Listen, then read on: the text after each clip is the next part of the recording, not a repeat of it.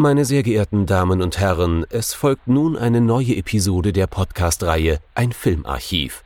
Knut Brockmann und Jochen Ecke unterhalten sich über ältere und interessante Filme für ihre Blu-ray-Sammlung. Wir wünschen gute Unterhaltung.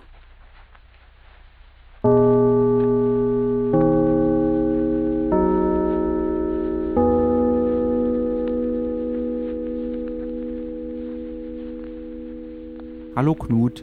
Hallo Jochen und hallo liebe Zuhörerinnen und Zuhörer zu einer neuen Folge von unserem Filmarchiv.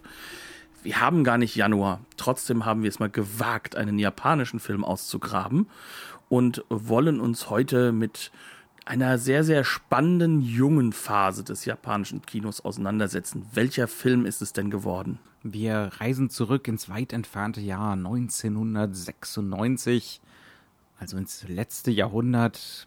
Junge, Junge, ist das schon lange her. Wir waren alle noch gar nicht geboren. Es geht um wie eine Kugel im Lauf. Wird häufiger heutzutage Dangan Runner genannt von Sabu. Sabe. Sabu. Auf jeden Fall ein Film von einem, wie ich finde, sehr, sehr spannenden, unterhaltsamen Regisseur. Und es ist sogar ein Erstlingswerk, was für uns ja immer besonders spannend ist.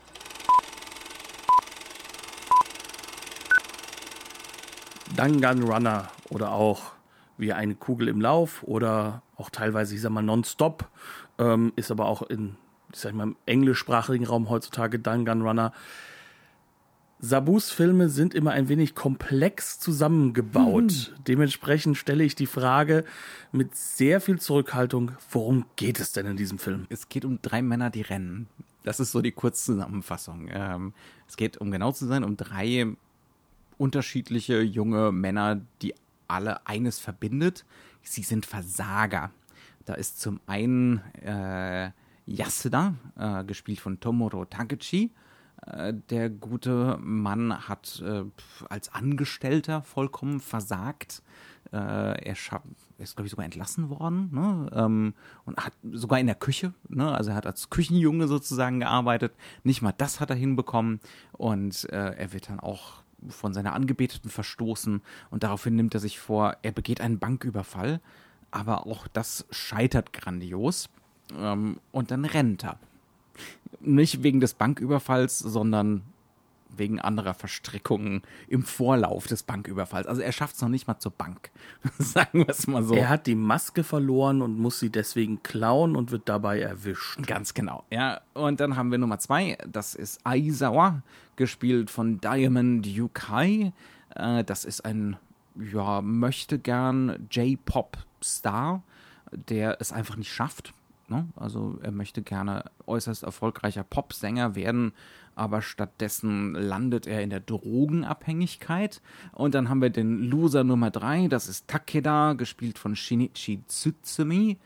Das ist ein ja, junger Yakuza, Lieutenant, der immer wieder versichert, natürlich würde er für den Oberboss sterben, aber als es dann daran geht, für den Oberboss zu sterben, weicht er geschickt dem äh, Attentäter aus und wer stirbt?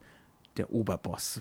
Und daraufhin sind alle drei aus verschiedenen Gründen am Rennen. Wie es dazu kommt, das ist tatsächlich ein bisschen, also einer jagt dem anderen hinterher, um genau zu sein. Man könnte jetzt meinen, wie sollen denn diese drei Geschichten zueinander finden? Sie finden folgendermaßen zueinander. Äh, Yasuda versucht, eine Maske zu klauen im Convenience Store. Im Convenience Store ist unser möchtegern Popstar, äh, hat, hat gerade Schicht ne? Äh, und wird von Yasuda mit der Pistole verletzt. Daraufhin rennt er hinter Yasuda her. Und äh, die beiden wetzen dann durch irgendein enges Marktviertel in Tokio, das ich wahrscheinlich genauer benennen könnte, wenn ich in irgendeiner Form Japan-Experte wäre oder Tokio-Experte, bin ich aber nicht.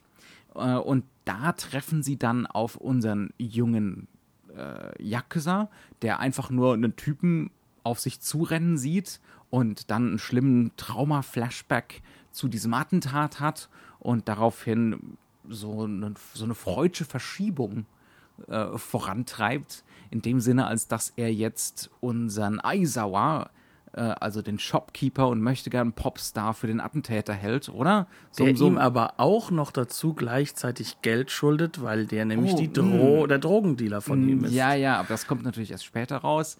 Auf jeden Fall, die drei rennen jetzt durch die Stadt alle drei hintereinander her. Und man könnte jetzt meinen, okay, das ist halt ein Setpiece, das ist eine Verfolgungsjagd und nach spätestens fünf Minuten ist es vorbei. Nö, der Film dauert 82 Minuten und ich würde mal sagen, 75 Minuten lang wird gerannt. ähm, und du hast jetzt schon so ein bisschen angedeutet, es sind dann nicht nur diese drei Figuren, sondern diese drei Figuren, die alle so ein bisschen Doppelgänger von sich selbst sind, ne? so in Doppelgängerverhältnissen zueinander stehen diese drei Figuren decken in ihrer Rennerei ein Geflecht ein Gesellschaftsgeflecht aus. Ja? Also immer mehr Verbindungen, Kausalitäten der abstrusesten Sorte. Wo kam Yasudas Waffe für den Banküberfall her? Natürlich von den Yakuza. Wer beliefert unseren Popstar mit den Drogen und so weiter und so fort. Ähm, das heißt also, dieser Konflikt zwischen den dreien wächst sich dann relativ schnell aus zu einem großen Konflikt zwischen ja, verschiedenen Yakuza-Fraktionen und der Polizei, ähm, bis das Ganze dann in einem atemberaubend chaotischen und nihilistischen Finale mündet. Tolle, tolle Zusammenfassung, oder? Sie ist keinesfalls zu lang. Und sie ist vor allem viel zu strukturiert für das, was wir eigentlich hier vorgesetzt bekommen. Chaos, nämlich ja. Chaos. Also, um genau zu sein, ähm, Sabu macht hier zwei Dinge ganz, ganz schnell klar. Erstens, der Zufall ist nie zufällig, sondern deckt immer was auf, aber er ist immer da. Mhm. Und zweitens, alles, was wir kennenlernen oder erkennen sollen, werden wir erst distribuiert erfahren. Mhm. Und dann baut er uns. Distributed Exposition. Das ist so ein, so ein Musterbeispiel dafür, wie ein Film eben am Anfang fast gar keine Exposition liefern kann und dann so nach und nach mit Überraschungseffekten und so Netzwerkeffekten äh, eben diese Distribution nachliefern, diese Exposition nachliefern kann. Ja. Und äh, dadurch erzeugt er ein Gefühl, dass wir hier immer mehr und immer tiefer in diese Figuren eindringen, dabei rennen sie eigentlich nur mhm. und werden irgendwann psycho und haben wahnsinnig lustige Situationen und traurige Situationen, die sich immer wieder ereignen zwischen ihnen. Mhm. Ähm, Im Kern, sie rennen ja wirklich den ganzen Tag und die halbe Nacht im wahrsten Sinne des Wortes, ähm, rennen sie durch quasi ganz Tokio hindurch und drumherum und wieder zurück, ja, und drumherum entsteht dann sozusagen erst das, was eigentlich Sabu erzählen möchte.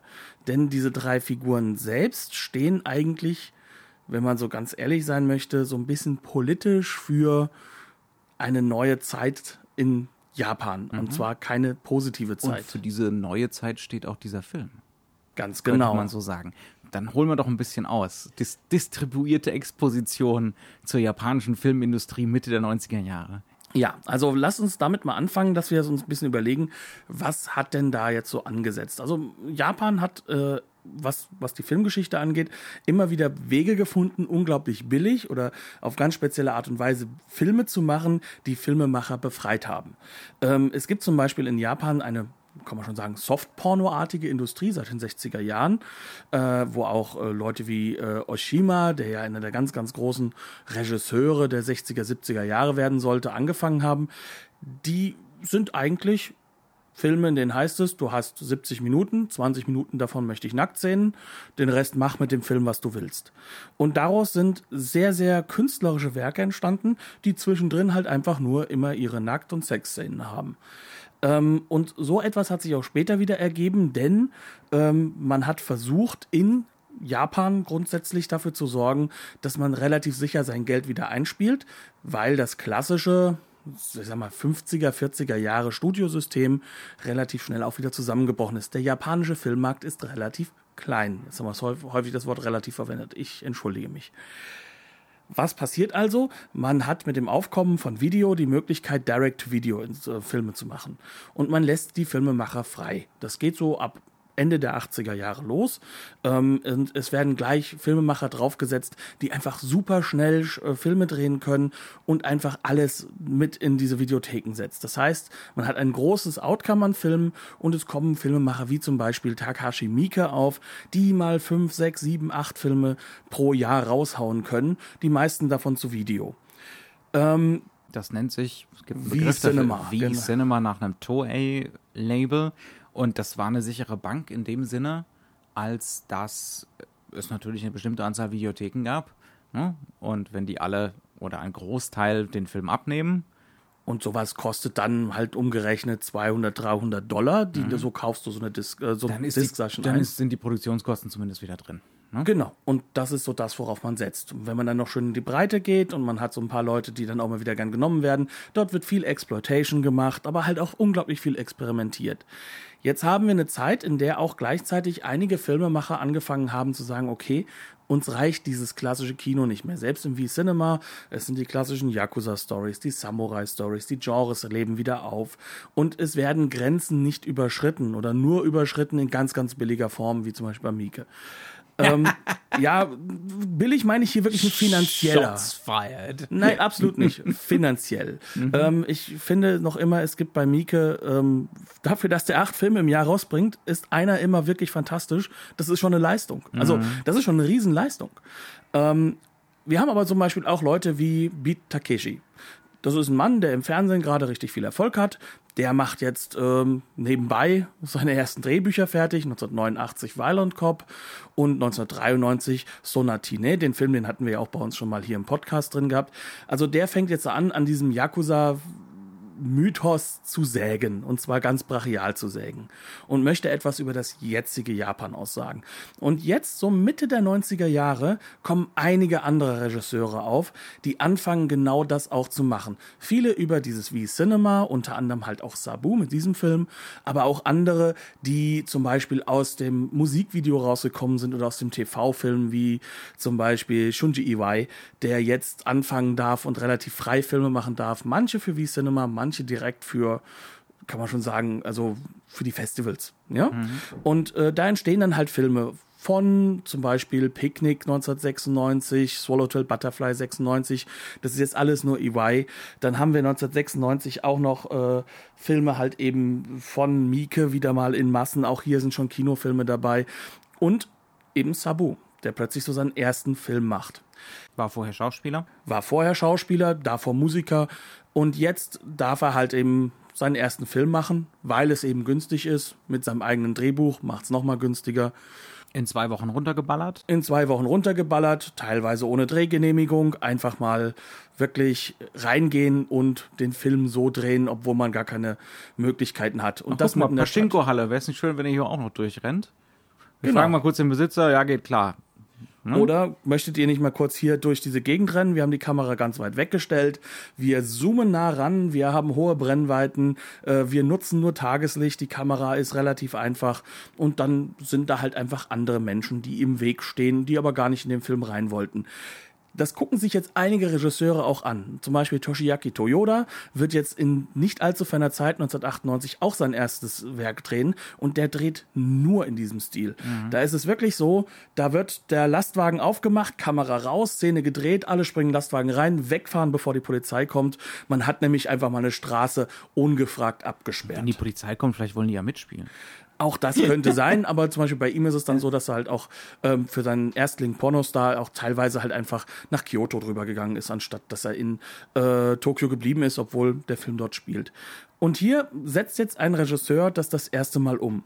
Und dadurch, dass einfach nur Leute durch die Gegend rennen, größtenteils, ist das auch recht einfach zu machen. Denn die Konstruktion ist diese, sie rennen sehr viel und alles, was handlungstechnisch passiert, ist in Innenräumen gelagert. Was bedeutet, ähm, Aber nicht in Studiobauten. Ganz wichtig. Nein, gar nicht, ganz und gar nicht, sondern die hat man ganz kurz abgesperrt, hat gefragt, dürfen wir da drin drehen, hat sie dann gedreht, alles sehr, sehr kostengünstig gemacht und alles, Aber was man macht, Location, ist, ne? Also es geht immer um so ein unbedingtes Wiedererkennen der eigenen Lebenswelt, von diesem Tokio, wie es eben ist, 1995, 96. genau. Und jetzt geht er auch hin und macht etwas, was auch ähm, schon Kitano vor ihm gemacht hat und was ihn sehr, sehr abhebt, auch zum Beispiel von Mieke, der sehr, sehr klar ähm, Traumwelten auch schaffen wollte in dieser Phase. Er versucht, die Welt so darzustellen, wie er sie momentan empfindet. Wir haben es hier mit einem grauen Tokio zu tun, voller klappriger Autos, in der auch die großen Yakuza im klapprigen Auto sitzen. Sternstunden der Mittelmäßigkeit. Es so ein bisschen. alles. Also, Es gibt hier nichts Pittoreskes. Es gibt hier, es gibt hier kein grelles Tokio. Es gibt hier keine Megapolis, ne, Megalopolis, wie auch immer man das nennen mag. Äh, keine Menschenmassen, sondern es gibt halt Beton, Einöde und Grau in Grau und alte Autos und so weiter. Also Tokyo Post-Bubble, ne, nachdem die ökonomische Blase eben geplatzt ist. Und das ist gerade erst passiert. Und jetzt mhm. sind wir halt an einem Punkt, an dem plötzlich ein, eine Reaktion des Kinos entsteht. Und diese entsteht jetzt in diesem radikalen, sehr, sehr billigen Independent-Film. Independent nicht, weil da gar kein Studio dahinter steht, sondern weil diese Filme so billig und von, vom Studio gelöst entstehen, dass das nur noch Distributoren sind. Das bedeutet jetzt, wir haben hier es mit einem Film zu tun, der ist prototypisch für eine Phase, die bis in die frühen 2000er eingehalten hat. Mhm. Und zu, bei der Sabu. Das war das Futter der frühen Nippon Connection. Zum Beispiel, genau, mhm. da wo die Nippon Connection auch sehr, sehr viele Filme hergeholt hat und wo auch die ganzen Regisseure, die immer wieder zu Nippon Connection gekommen sind in den frühen Jahren, wo die herkommen. Die Stars, also die noch etwas höher stehenden, die, die schon etwas arrivierteren, die kommen ja jetzt. Aber mhm. in den frühen Tagen war das noch nicht der Fall. Ähm, und das, was das Großartige an der Nippon Connection war, sie hat genau an diesem Punkt schon angesetzt und hat gemerkt, ah, da passiert gerade was ganz, ganz Besonderes da und wir sind jetzt. Spannende neue Welle. Da sind die wilden jungen Leute. Ne? Und so entsteht es, dass wir hier in Europa die Chance hatten, das auch sehr, sehr früh mitzubekommen. Ne? Weil das, die, wenn überhaupt asiatische Filmfestivals, war das in Europa. Und wir hatten das Glück jetzt hier in Deutschland, gerade wie hier in Frankfurt mit der Nippon Connection, in Hamburg gab es auch noch ein kleines, dass wir Festivals hatten, die das halt jetzt rüberbringen und dann auch die Berlinale darauf aufmerksam machen. Shunji Iwai zum Beispiel durfte ich dann 2003 auf der Berlinale mal kurz kennenlernen. Äh, fantastischer Regisseur, toller Mensch. So, jetzt kommen wir an diesen Punkt, dass wir sagen können, diese Filme sind da und sie zeigen uns ein Japan, das ist grau. Und jetzt könnte man denken, oh Gott, ein grauer Film, in dem Menschen rennen. Aber was das Sabu klingt macht, schwer dröge. das ja. klingt dröge, aber was Sabu draus macht, ist Comedy Gold mhm. plus mhm. Tragikomik, Tragödie, alles so ein bisschen vermengt. Und das unglaublich immanent auf die Zeit zurückgebunden, sodass mhm. man sich sofort wiedererkennt. Vor allem als äh, Japaner wahrscheinlich. Beispiele, wir brauchen Beispiele. So, wir haben im Endeffekt hier einen Mann, der ist gescheitert. Mhm. Wir haben drei Männer, die sind gescheitert. Genau, aber wir fangen an mit dem Normalo. Mhm. Wir lernen ihn kennen, wie er durch eine Bank durchmarschiert, wie er sich da was merkt, wie er was verändern möchte. Wir wissen gar nichts über diesen Menschen. Er sieht nur unglaublich normal aus. Wie so einer von vielen, außer dass er ein Cappy trägt, damit er noch weniger aufhält. Der steigt in ein graues Auto, fährt nach Hause und dort plötzlich setzt er sich hin und zieht eine Waffe raus. Und wir merken, aha, da ist noch mehr. Da ist jemand, mhm. der möchte scheinbar diese, diese Bank überfallen. Und peu à peu lernen wir kennen, was das Problem ist. Seine Freundin oder Ex-Freundin, plötzlich mit ganz anderem Namen, hängt an einem reichen, scheinbar Businessman dran. Mhm. Wissen wir eigentlich wirklich, dass es die Ex-Freundin ist? Oder ist es nur so eine. Es wirkt so. Ja. ja, ja. Oder ist auf jeden Fall sein Love Interest, definitiv. Mhm. Wir haben, ähm, sie hängt an diesem Mann dran, der definitiv ein erfolgreicher Businessman ist, was er nicht ist. Wir lernen ihn kennen als jemand, der selbst in der Küche versagt. Das erkennt, daran, erkennt man daran, dass er breite Schultern hat und einen Schnauzbart. Ja, und ähm, reich guckt. und, ins und auch, sie gehen auch in ein reiches Restaurant rein. Ähm, all das zeigt uns jetzt schon an, er ist tief gefallen, er ist nicht das, was man von ihm erwartet. Und das ist durchaus normal für viele Menschen jetzt, denn wie wir gehört haben, die Bubble ist geplatzt. Arbeitslosigkeit, etwas, was man in Japan kaum kennt und was sehr häufig nur auf eigene Unfähigkeit reduziert wird, zu fallen, findet statt. Zu fallen, obwohl man doch eigentlich alles getan hat, was von einem gesellschaftlich erwartet wurde. Genau. Ja, ähm, das ist jetzt plötzlich was, was durchaus mal passieren kann. Ne? Was es lange Jahrzehnte des wirtschaftlichen Aufschwungs über definitiv nicht gab. Ähm, dass man sozusagen aus der Familie der Corporation äh, ausgestoßen wird. Ne? Und das ist er, auf jeden Fall. Ähm, ja. Der Musiker ist einer, der. Kann ich noch, kann ich ja? noch eine Sache kurz erwähnen? Ähm, du hast eben gesagt, er holt die Waffe aus dem Kühlschrank. Die ist da in Butterpapier eingewickelt, ne? Oder in Wachspapier. Wachspapier ja, ist Wachspapier, ich, ja. ja. Ähm, und dann fängt er an, mit der Knarre rumzufuchteln vorm Spiegel. Ja, es hätte nur noch gefehlt, dass er auf Japanisch Are you talking to me sagt. Ne? Mhm. Also äh, im Endeffekt ist es ein direkter Verweis auf einen amerikanischen Film, auf einen großen Klassiker Scorseses Taxi Driver. Also er mimt im Endeffekt Robert De Niro nach. Und auch das ist sehr, sehr wichtig zu erwähnen, denn das ist ein Signal eigentlich an ein Publikum, das sich mit westlichen Filmen auskennt. Ganz genau. Also das ist, deswegen wollte ich das einfach erwähnen, ne? mhm. dass das so, dass das eben jetzt nicht mehr hier klassisches japanisches Kino nach innen gewandt ist, ne? Sondern dass es hier um eine Öffnung nach Westen hingeht, um, um eine Verweisstruktur. Oh, wobei zum ich gewissen was, Grad. Ich ja, also, zum gewissen Grad. Klar, ne? was, was mir dabei wichtig ist, zum einen bauen sie diese Verweisstruktur auf, deswegen haben die Filme ja auch in Europa funktioniert. Mhm. Ne, oder funktionieren bis ja. heute. Also wir hatten heute einen riesen Spaß an dem Film. Ähm, aber es ist auch gleichzeitig so, dass diese Strukturen etwas sind, die verweisen auch auf etwas, was im Jetzt in Japan stattgefunden hat. Denn Japan ist nicht mehr dieses traditionelle ja, ja. Ding. Mhm. Es ist nicht mehr entweder Yakuza oder Samurai. Es ist nicht mehr ähm, klassische Themen, die nur japanisch sind, sondern in Japan, die Leute wachsen definitiv mit amerikanischem Kino auf. Auch teilweise mit britischem Kino. Das nächste große Verweisstück, was wir haben, ist die Brille aus Lolita von äh, Kubrick. Das heißt also, auch das findet definitiv sofort statt. Das sind alles mögliche Verweisstrukturen, die das Publikum erkennen soll. Mhm. Und, und die erkennt. In, ja, ne? Genau, und die ein japanisches Publikum jetzt erkennt. Mhm. Ähm, schon die Ewei hat das mal in diesem Interview, das ich 2003 führen durfte, gesagt, ähm, dass der japanische Film total langweilig wurde und keiner mhm. hat sie mehr geguckt, auch nicht mehr die Videosachen so richtig. Und er hat sich überlegt, warum. Und dann hat er gesagt, na ja, diese amerikanischen Filme, die wirken ja auf uns so, wie ein japanischer Film auf ein amerikanisches Publikum wirken muss. Ein japanischer Film auf ja, ein amerikanisches. Genau, ja. genau so rum. So rum. Und äh, das heißt, also da sind so ein paar Punkte dabei, da ist Exotismus dabei, weil man Dinge nicht versteht. Mhm. Und er hat gesagt, naja, dann habe ich in meinen Filmen angefangen, so 10% Dinge zu machen, die kann man gar nicht verstehen. Also selbst und, ein Japaner nicht. Selbst ein Japaner nicht. Und das sagte der Regisseur zu einem Zeitpunkt, wo er drei Riesenhits hintereinander in Japan gelandet hatte. Das heißt also, da ist auch eine Self-Awareness da. Mhm. Wir haben uns verändert. Die Welt in Japan hat sich rabiat verändert. Ja. Und das, dem trägt auch gerade Sabu jetzt Rechnung. Und plötzlich versteht man, nicht nur das Taxi Driver Zitat, sondern möglicherweise auch, was das für die them thematische Textur von dem Film macht. Ne? Dass es hier zu einem gewissen Grad um was Selbstzerstörerisches geht. Dass die Figur am Anfang in so einem selbstzerstörerischen Strudel ist. Eigentlich. Ne?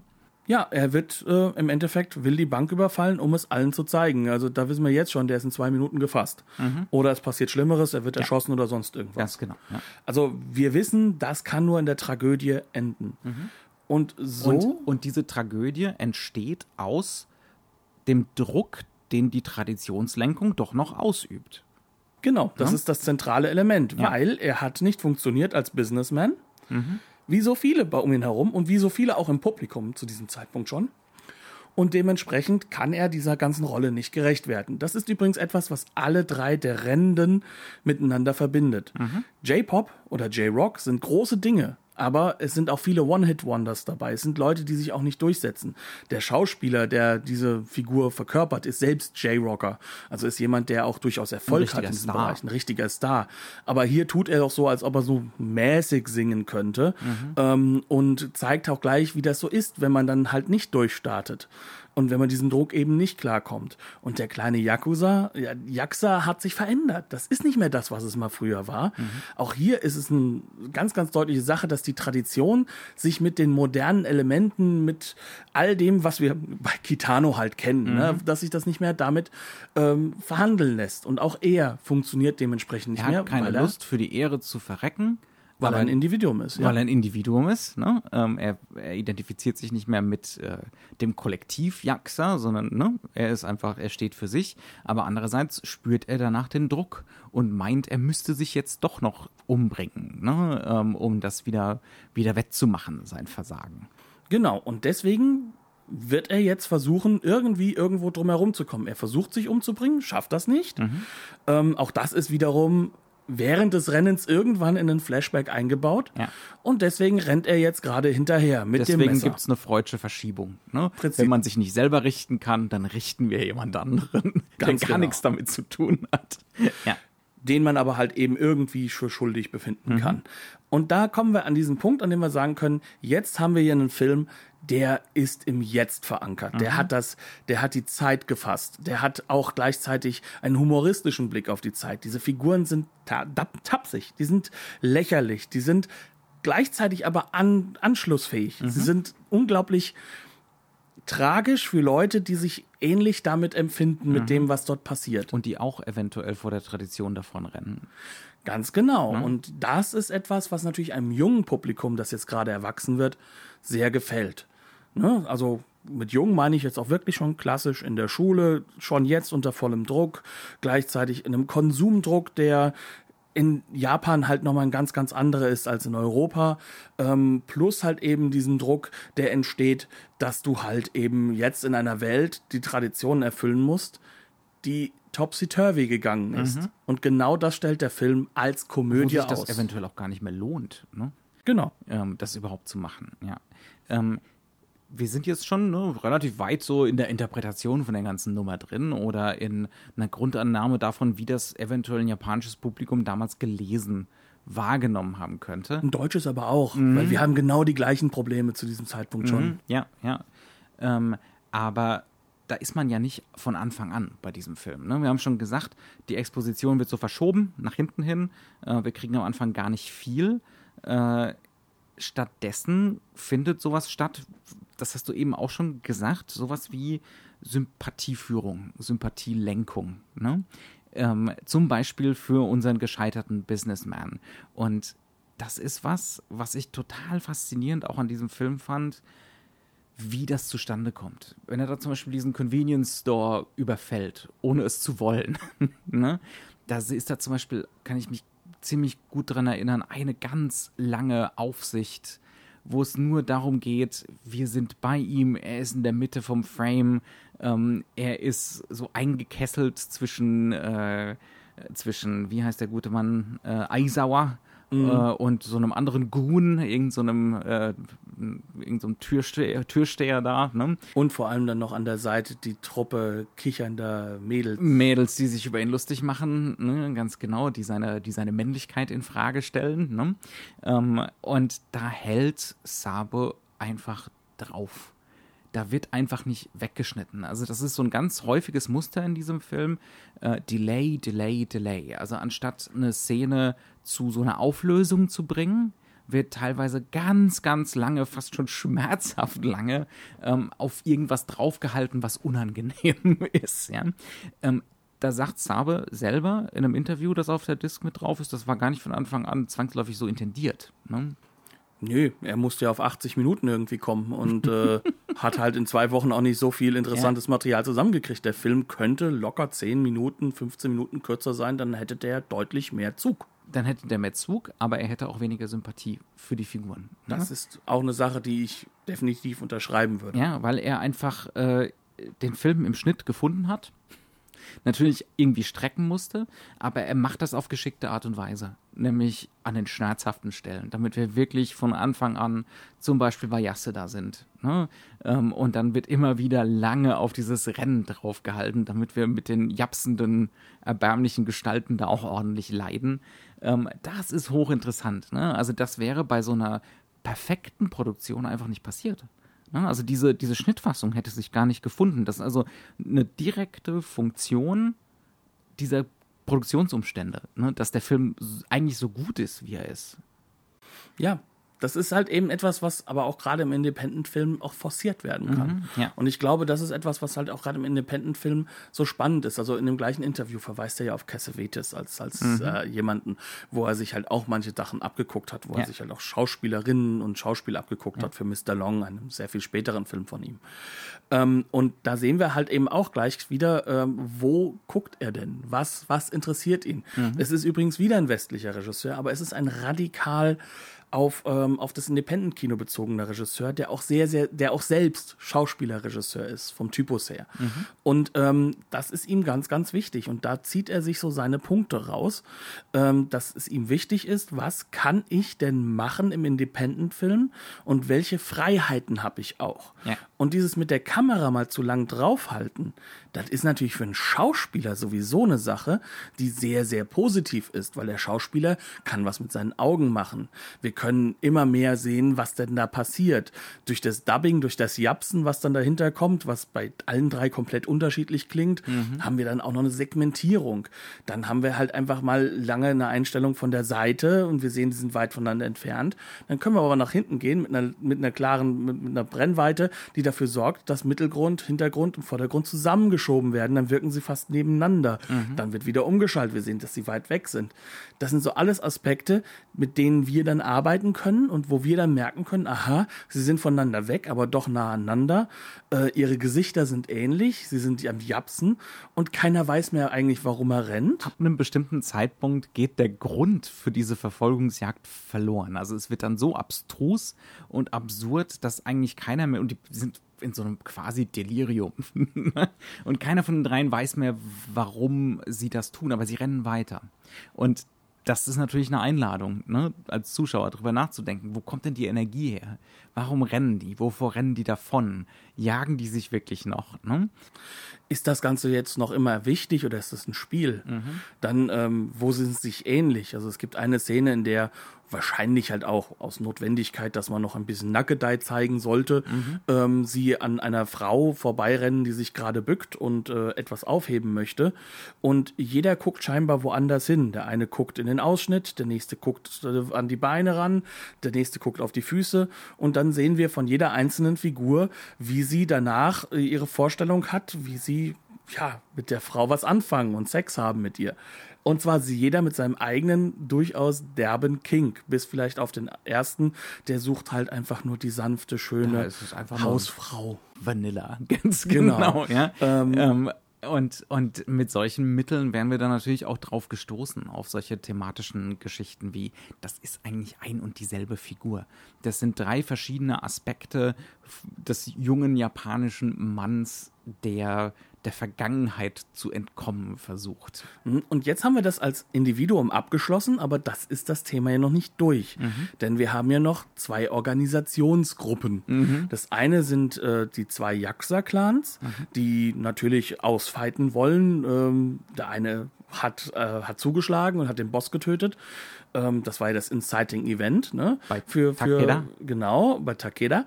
Und jetzt der den wollen Boss wir nicht gerettet hat mit seinem eigenen Leben. Um das nochmal zu wiederholen. Schlimm, schlimm, schlimm. Also auch das, äh, ne, so mancher Yakuza-Filmregisseur aus den 70ern guckt jetzt ganz düster und traurig. Ähm, aber Warum wir haben hat der Mann sich noch nicht in seinen Dolch gestürzt? Ja, Was um zu zeigen, dass die Yakuza in Wirklichkeit die, die Ronin ihrer Zeit sind, die mhm. eigentlich mehr die, äh, ja, die Vergangenheit hochhalten und die Tradition, als es alle drumherum tun das Selbstbild der Yakuza halt auch. Mhm. Ne? Und er zeigt halt einfach, nee, so ist es nicht. Aber natürlich muss der andere Clan jetzt reagieren. Ähm, und wie machen sie das? Auch sie fahren dann los, wollen sozusagen bei dem einen Clan jetzt mal vorbeischauen und wir haben die Polizei, die das auch noch möchte. Und diese Figuren lernen wir jetzt auch in diesem Nexus-Konstrukt kennen, mhm. ja? Und diese Figuren, auch die leiden an einem Identifikationsverlust da sind die Polizisten, bei denen einer ein totaler super ähm, äh, Waffennarr ist, der die ganze Zeit davon erzählt, was man an Ausstattung eigentlich bräuchte. Das, und das ist dann, der, der am harmlosesten, am durchschnittlichsten aussieht und dann sich als der völlige Waffenpsycho rausstellt. Ja. Dann auch nur anfängt, auf ja. Englisch zu reden, wie in den Hard Hardcore-Filmen, in den Hardboiled-Filmen, der Dirty Harry sein möchte. Mhm. Dann haben wir dann den zweiten Polizisten, der seine Waffe in Wirklichkeit verloren hat an einen Yakuza, wie sich später herausstellt, ist das die Schusswaffe, mit der dann halt auch wirklich am Ende äh, Yasuda äh, am Rumfuchteln ist mhm. ähm, und sie einfach durch, durch eine Attrappe austauscht.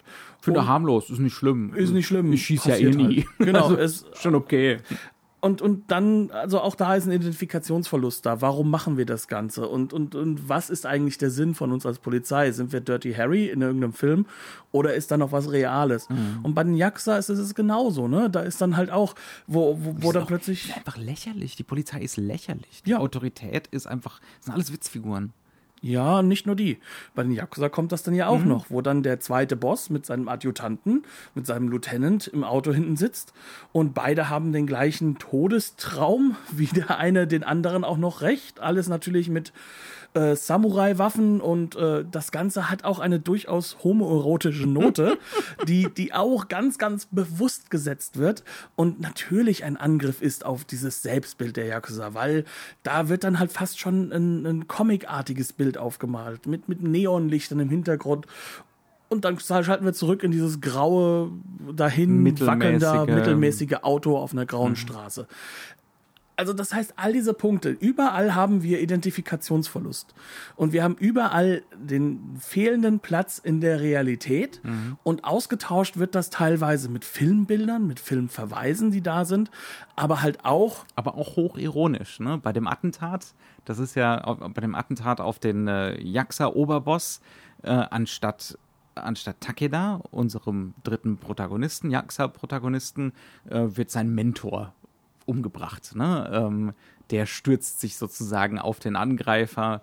Äh, und eher aus Versehen als aus, gewollt. Eher ja. aus Versehen, ganz genau, und stirbt den würdevollen Tod. Und das ist eindeutig, das sind Bildzitate aus dem Jackson-Film, ja. ne? Ja. weil ähm, er kriegt dann so den, erfüllten, stoischen Gesichtsausdruck. Er gibt kein Stöhnen von sich, obwohl ihm das Blut aus dem Mund läuft. Ne? Dann, und dann, und dann äh, stürzt er um ne, zur Seite, genauso wie das eben gehört. So mhm. als ehrenhafter Tod. Aber wir haben halt vorher ein Gespräch mit den beiden gehabt und da sagt der ältere Jaxa einfach zu Takeda, ja, also ich weiß nicht, ob ich für den Boss sterben will. Eigentlich nicht. Und genau. dann muss er halt. Also, äh, das ist alles, ne? Das sind alles so hochironische Konstruktionen. Vor allem, weil der Boss der einzige ist, der hier noch in traditionellen Klamotten im Kino und dabei unfassbar ja, bescheuert aussieht. Und wie ein Vollidiot aussieht. Der sieht halt wirklich, also der sieht fast aus, als ob er ein Hase wäre in diesen Klamotten. Das ist, auch das ist äh, ganz, ganz deutlich. Das sind alles Bezüge und Brüche mit dem klassischen Kino. Also wir haben es vielleicht noch nicht deutlich genug gesagt. Das ist ein sehr, sehr, sehr komischer, sau lustiger Film. Ne? Er ist abstrus. Es ist eine reine abstruse Komödie, aber mit einem unglaublich tragischen Layer dabei, mhm. der allen immer bewusst ist. Und das ist auch die Stärke, die Sabus Kino ausmacht. Ja. Ne? Und das ist das, wenn er stärker noch später mit der Kamera arbeiten kann, wenn er ein bisschen Budget bekommt, wenn er halt auch ein bisschen mehr weiß, okay, welche Schauspieler er wie einsetzen muss. Also dann wird das Ganze noch mal ein ganzes Stück besser, aber vielleicht ist hier dafür so dieser Punk mhm. mit am stärksten. Diese rohe Energie und der Film hat, also wenn der Film irgendwas hat, dann rohe Energie. Also hier werden einfach alle Kameratricks ausprobiert. Da ist auch nichts zu billig, ne? Wackeln, äh, Doppelbelichtung, ähm, Reißschwenks und Zooms, äh, ne, alles Mögliche. Er ist sich auch nicht zu schade. Also unser, unser Musiker, unser Aizawa ist ja heroinsüchtig aber die Wirkung von Heroin, die hier so dargestellt wird, das wirkt eher wie so Ecstasy oder, oder es ist ein Upper. Es wird als Upper dargestellt, nur damit da noch mehr so frenetische Energie reinkommt. Ne? Und weil es ein sehr einfach zu machender Kameraeffekt ist. Ja. Auch das kommt natürlich noch mit hinein, weil, weil sie im Endeffekt haben sie halt einfach videomäßig einfach die, äh, die, die verschiedenen Grundfarben ein bisschen voneinander getrennt. Mhm. Und dadurch entstehen sozusagen so, so farbige Schattenspiele mhm. und dann noch ein Shutter drauf drauf und schon klappt's, ne? Als ob man mal ein bisschen an der Antenne schrauben müsste. Ja. Präzise. Mhm. Und das macht der Film halt wirklich klasse. Und er macht es in einer Art und Weise, dass wir auch gar nicht Zeit haben, darüber nachzudenken, äh, funktioniert Heroin eigentlich so? Sondern es passiert halt einfach so schnell, so brachial und so aus dem Nichts. Und das, obwohl der Film sich in den ersten fünf Minuten enorm viel Zeit nimmt und zurücknimmt und eben genau das verhindert. Wir wissen gar nicht, dass da was passieren wird. Und dann legt der Film so eine Art Eskalationsspirale mhm. auf, die aber immer wieder durch lange Laufsequenzen wiederum gebrochen wird. Mhm das ist so das, wie der Film seinen Rhythmus und seine, seine sag mal, seine, wie du es immer schon sagst, Textur aufbaut. Ja, also Sabo weiß einfach, es würde irre langweilig über 82 Minuten, wenn das nur dieses Irrsinnstempo wäre. Ne? Also der hat Ton, tonale Wechsel, ziemlich krasse tonale Wechsel und eben Rhythmuswechsel äh, da auch drin. Das verstehen viele Regisseure nicht. Ja. die so der Meinung sind, nee, nee, alles ein Ton, alles ein Ton, alles ein Rhythmus. Ne? Aber er guckt halt ja auch wirklich äh, im asiatischen Kino drumherum. Ne? Mhm. Also äh, der Mann hat auch mit Sicherheit Filme später gesehen und, und das, das merkt man halt auch bei seinen späteren Filmen. Da ist auch Chunking Express dabei, da ist sehr, sehr viel Hongkongs äh, Neufindungsphase Mhm. mit drin. Äh, der hat definitiv halt auch im amerikanischen Kino, das haben wir ja schon gesagt, ich meine, wenn er sehr viel rausgeholt. Zitiert, das spricht eine eindeutige Sprache. Genau. Und er wird sich dezidiert auch am Independent-Kino abgearbeitet haben. Wie gesagt, also Wong Kar Wai weiß man heute ja kaum noch, der kommt ja aus dem Indie-Bereich. Selbst für, für Hongkong-Verhältnisse war das Indie, was er am Anfang gemacht hat. Und ja, das sind so die Aspekte, mit denen dieser Film versucht, eine eigene Sprache zu finden, die das jetzt abbildet, ohne dass das Publikum rausgeht und sich am Ende des Tages sagt so, ja, leider ist es so und jetzt gehe ich deprimiert ins Bett, sondern er baut etwas auf, was auch eine gewisse Form von Hoffnung aufbaut, weil es eben dieses Punkige hat. Ja, das Punkige und weil es bei den drei Figuren dann letzten Endes doch tatsächlich um eine Flucht geht. Ne? Also das Ganze dreht sich ja so um. Ähm, es fängt als eine Verfolgungsjagd an und nach einer Weile ist es ein Davonlaufen vor was Abstraktem. Ne? Eben vor der Traditionslenkung. Und die drei schaffen es ja tatsächlich. Zu Ja. einem gewissen Grad. Äh, dem so ein bisschen zu entkommen. Ne? Also, ja, nicht mehr so ganz, wenn man sich das Ende anguckt. Ich finde, das Schwächste am Film finde ich tatsächlich, da weiß nicht, ob du mir da zustimmst, ich finde das Ende am schwächsten Oh, bei weitem. an der ganzen Ja, Konstruktion. ja. Das, das Problem ist nicht nur die Konstruktion, sondern du merkst richtig, da konnte er auch nicht mehr alles zusammenbringen. Das ist schon drehbuchkonstruktionsmäßig schwierig, aber er konnte es halt auch insgesamt filmisch nicht zusammenbringen. Da fehlt das Zeit, dann Zeit, Budget, alles Mögliche fehlt da. Ja, ja. Aber das ist nicht schlimm. Ja. Das ist absolut nicht schlimm, weil ähm, erst einmal der letzte Shot ist wieder mal klasse. Ne? Das ist der allerletzte Punkt, den er setzt. Und äh, er hat davor so viel aufgebaut, dass eben dieses und jetzt und jetzt und jetzt, was so ganz, ganz am Ende sozusagen leider überhand nimmt, ne? dass das Ganze einem auch irgendwo so ein bisschen wie, wie, wie halt eben eine Auflösung von diesem vorherigen Chaos, das andauernd zwischen und jetzt und dann und dann wieder und, und das war davor eigentlich mal hin und her gesprungen ist. Obwohl das Ganze von der Konstruktion her so gemacht ist, dass wir immer dem Ganzen folgen können, war es vorher nur auf höchste Verwirrung über die Zeitebenen, Brüche in den Zeitebenen und was weiß ich aus. Und jetzt Also der Film läuft verlangt, der Film aus. Der Film verlangt auch eine erhebliche kognitive Leistung dem Publikum ab, ne? das so zusammenzubauen. Teilweise merkt man auch erstmal eine Minute lang nicht, dass man gerade in der Rückblende ist. ne? Und das ist bewusst so gemacht, dass das so ineinander blutet letzten Endes. Ne? Ähm, also das ist, äh, ist auf jeden Fall ein Unterhaltungsfilm, aber es ist ein sehr, sehr cleverer und ein sehr fordernder Unterhaltungsfilm.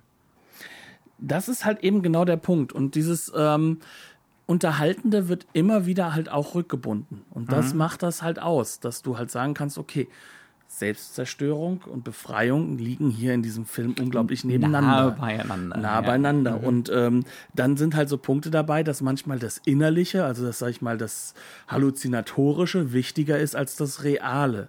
Weil den Frieden, den die einzelnen Figuren finden, finden sie im Halluzinatorischen. Also in diesem, dass sie zu lang gerannt sind. Im, ja, das hat fast schon so eine, so eine Epiphanie, wie so Ja. eine, es ist halt eine ironische Epiphanie natürlich, ne? Aber die, die rennen da drei Marathons sozusagen und dann sind sie körperlich und geistig dermaßen am Ende, dass sie so eine Erleuchtung erleben, kollektiv. Ne? Ähm, und das ist auch irrsinnig lustig, aber es ist natürlich auch mit Bedeutung aufgeladen. Also es ist nur so halbironisch gemeint am Ende da. Es zwingt sich halt auf, ne? Was aber auch damit zusammenhängt, dass wir sagen können, okay, warum nehmen wir das Ganze so in dieser Vermengung mit? Weil der Film halt es da geschafft hat, uns davor die ganze Zeit immer wieder in diese Interpretationen reinzuzwingen, Ja. indem er einfach mal nichts gezeigt hat, Genau. außer sie rennen. rennende Leute. ja, genau. Und teilweise sogar ohne Ton. Ne? Also da fährt einfach die Kamera wahrscheinlich im Auto auf so einer riesigen Brücke an den Herrschaften vorbei. Da kann man keinen O-Ton mitnehmen, das funktioniert nicht. Da liegt nur Musik drunter und die Kamerafahrt dauert auch ewig. Die sind ne, 30, 40 Meter voneinander weg. Das heißt, wir fangen ein, dann schwenkt die Kamera rüber, wir nähern uns dem nächsten, dann schwenkt sie wieder rüber, das dauert 10, 20, 30 Sekunden und äh, zwischendrin kann man sich halt mal ein paar Gedanken machen, was Ja. man hier eigentlich gerade gesehen hat, so die letzte halbe Stunde. ne? Wobei das ja so einen gewissen Zyklus auch hat, weil es sich ja immer wiederholt, diese Kamerabewegung. Es hat ja immer wieder diese neue Wiederholung, aber dazwischen sind neue Informationen dazugekommen. Das heißt, es ist ein Reflexionsraum, der einfach aufgemacht wird. Ja. Und das macht dieser Film in 82 Minuten, ohne Budget, mit vielleicht ein, zwei bekannten Leuten und dem Rest halt einfach wirklich so aus der, aus der Hüfte geschossen gefühlt. Sabu sagt ja äh, auf dem, äh, auf dem Interview oder in dem Interview, das äh, auf der Disk mit drauf ist, ja, also er würde den Film heute kürzen. Nee, nee, lass mal. Nimm mal die Finger davon weg. Die Längen sind sehr, sehr gut so. Ne? Die sind sogar essentiell für diesen Film, würde ich sagen. Vielleicht, aber da ist dann die Frage, für alle oder vielleicht ist das dann auch wieder der westliche Blick? Weil wir können uns ja nicht daraus nehmen. Also ich spreche zum einen erstmal kein Wort Japanisch. Das heißt, ich muss mich auf die Untertitel verlassen. Also ja gut, ein paar Dinge weiß man heute. Man kann schon verstehen, wenn da irgendwie äh, jemand Ja oder Nein sagt. Ne? Das kriegen wir noch hin. Aber ähm, grundsätzlich müssen wir uns da ja auf Dinge auch verlassen. Und unser Interpretations Apparat wird ja umso mehr angefahren, weil wir ja vieles auch nicht sofort wiedererkennen. Also zum Beispiel, ich hätte jetzt gesagt, der Film hätte auch gut äh, wie andere äh, in, in Pseudo-Tokio, also so in Kyoto in manchen Ecken gedreht werden können. Ich hätte es nicht wiedererkannt, aber man kann davon ausgehen, dass diese Straßen, wo das Ganze beginnt, jedem sofort ein Begriff sind, der dort wohnt. Wir kommen in den interpretatorischen Rahmen rein. Vielleicht brauchen wir auch deswegen dieses längere etwas mehr, weil wir diese Sachen besser verorten müssen. Ja, das kann schon gut sein, klar. Ne, Also das ist so, äh, das, wo es aber mir immer ein bisschen schwierig wird. Gerade bei einem Film, bei dem ich sagen kann, ja, äh, Herr EY hat da durchaus recht gehabt. Natürlich ist da eine gewisse Form von Unverständnis, kulturellem Missverständnis, dadurch entstehendem Exotismus. Das macht es sehr spannend, ein anderes Kino zu erleben, mit einer ganz, ganz anderen Blick auf eine ganz andere Welt für uns. Ähm, und das Die man auch Ganze. zum gewissen Grad nicht verstehen kann, ne? die so, Genau. sie so verschlossen bleibt, ein Mysterium, ja. Genau, und die dann halt aber auch komplett anders ist vom Blick her in diesem Independent-Film als das, was drumherum halt eben nach Europa und Amerika geschwappt ist, nämlich das, was so in den Manga- und Anime-Wellen und in den, in den ganzen Monsterfilmen und so weiter dann immer wieder da war. Und plötzlich kommt dann eben dieser ganz andere Blick und das erbaut natürlich in einem eine ganz, ganz andere Form von, von Interpretationsfreude auch. Ne? Und dafür ist der Film dann vielleicht in Europa lang genug vielleicht in Japan zu lang. Ich kann es eigentlich nicht sagen. Ich möchte es auch ehrlich gesagt nicht bewerten am Ende des Tages. Dazu bin ich dann doch nicht firm genug in diesen Bereichen. Ändert nichts daran, hat einen Riesenspaß gemacht. Ohne jeden Zweifel. Wir sind durch, oder? Ich denke, wir sind durch, ja. Ähm, wir haben den Film geschaut bei äh, Third Window Films. Das ist ein Label aus äh, England. Ähm, dort ist er in ordentlicher Version drauf. Ein sehr So. umtriebiges Label. Es ist ein sehr untriebiges Label. Es ist auch eine Variante drauf. Man kann am Anfang fragen, dass man auf Deutsch gucken möchte. Dann kommt man sozusagen in den Mode REM, Rapid Eye Movies. Ähm, aber ich habe jetzt nicht gesehen, dass sie ein eigenes Label draufgeklatscht hätten, sondern es ist halt diese, dieser Film. Ich habe ihn halt auch ehrlich gesagt direkt bei der Nippon Connection dieses Jahr gekauft. Ähm, die Disc ist ordentlich. Der Audiokommentar ist ja, äh, also für Vorhanden. mich, er ist Vorhanden. vorhanden. Es ist für mich nicht so spannend, was da drin zu hören ist. Ähnliches gilt für. Es ist äh, halt so diese, dieses Kuratieren auf Basis von Trivia. Genau, Ne? Und ja. das, da, wenn man da so seinen Zugang zu hat, dann sei das ja jedem gegönnt. Genau, das, das Unseres macht ist er es bestimmt nicht. auch gut. Es ist halt einfach Ja. nicht das, was, was meine Fragen an den Film waren, die da beantwortet werden. Ähnliches gilt für die Einführung in das V-Cinema von Tom Mess, der ja auch sehr, sehr untriebig ist, ein ganz, ganz großartig umfangreiches Buch über Takashi Miike geschrieben hat. Ähm, da muss man ganz ehrlich sagen, wer diese Kamera aufgestellt und den Ton aufgenommen hat, der sollte halt auch mal eine draufkriegen. Alles, Ähm, alles möglichst frag mal- am Zuschauer vorbei. Ja. Frag mal Sabu, der kann das ganz gut. Ähm, und das Interview mit Sabu ist Man muss Leute nicht immer vor die DVD-Wand setzen. ist sogar nur eine Videowand, weil er wollte ja wegen Videocinema. Das ist eigentlich eine clevere Idee gewesen, aber Ja, aber nicht es funktioniert nicht. Ähm, und dann haben wir darauf halt auch noch das Interview, das wir uns angehört haben mit Sabu. Da hängt es an der Frage, ob es was Interessantes gibt oder nicht, wie so immer bei Interviews. Aber es ist einfach mal ganz cool, ihn nochmal reflektieren zu Es sehen. ist zumindest nicht so dieses japanische Standardinterview. Äh, entschuldigen Sie, dass ich erbärmlicher Wurm vor der Kamera sitze. Äh, es tut mir leid, dass ich diesen schrecklichen Film gedreht habe. Ähm, zumindest das ist es nicht. Ja, definitiv nicht, sondern es ist wirklich ein Künstler, der reflektiert. Und das, das, das finde ich halt auch spannend und das ist vielleicht auch ein, ein eigener Weg, den, den jetzt diese junge Gruppe, jetzt nicht mehr so junge Gruppe, die Leute sind deutlich älter als wir, aber ähm, die diese äh, damals sehr, sehr junge Truppe, die jungen Wilden, ausgemacht haben und wo sie halt auch einen Bruch erzeugt haben. Ne, also es gibt ja auch einige Regisseure, die dann haben auch mal mit Videospielen zu tun gehabt und sonst was. Die sind popkulturell ganz, ganz anders unterwegs als die Generation davor, zu der dann vielleicht Kitano als Schnittstelle noch gehört. Gut, wie gesagt, die Blu-ray ist sehr, sehr empfehlenswert. Wenn Leute wegen dem Filmmaterial ein wenig am Motzen sind, der ist wirklich ohne Extralicht gedreht.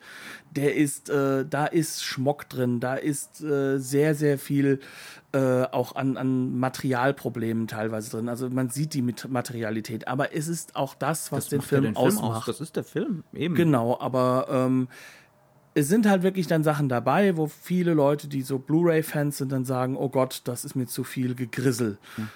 Aber so ist das nun mal, wenn man ohne Geld äh, mit einer. Kamera nein, nein, reingeht in die Welt. Knut, das ist wunderschön. Ich, Ich akzeptiere keine, keine anderen Meinungen. Ist auch keine Meinung, es ist eine Vorwarnung für Leute, die ähm, Blu-rays vielleicht etwas anders gucken als wir beide. Gut, also vollkommen empfehlenswert. Tolle Blu-ray in der Hinsicht, dass der Film toll ist. Ähm, die Extras, je nachdem, wie man den Geschmack hat. Immerhin, immerhin gibt es welche. Immerhin gibt's welche, das ist kuratiert, das ist mit viel Liebe zum Detail gemacht. Ähm, und ja, ansonsten Bleibt uns gewogen. Es Danke gibt, fürs Zuhören. Äh, es gibt die üblichen Wege im, in den Internetzen, um mit uns in Kontakt zu treten. Äh, jederzeit willkommen. Wir treten gerne in Diskussion. Ähm, auch mit Menschen, die eventuell äh, in der japanischen Kultur etwas kundiger unterwegs sind als wir. Ich habe jetzt schon Sorge, der Michael in Japan aktuell von Compendium des Unbehagens wird jetzt schon mitgeschrieben haben. Wir Viele Grüße. Wir dilettieren. Ich dilettiere mehr als Knut, ähm, aber äh, wir dilettieren eben immer. Wir freuen äh, uns dann darauf, weil er dann nochmal ganz viel mehr beitragen kann, so als Japanologe. ja. Alles klar. Gut, dann würde ich doch sagen, Herzlichen Dank, bleibt uns gewogen und bis zum nächsten Mal. Tschüss.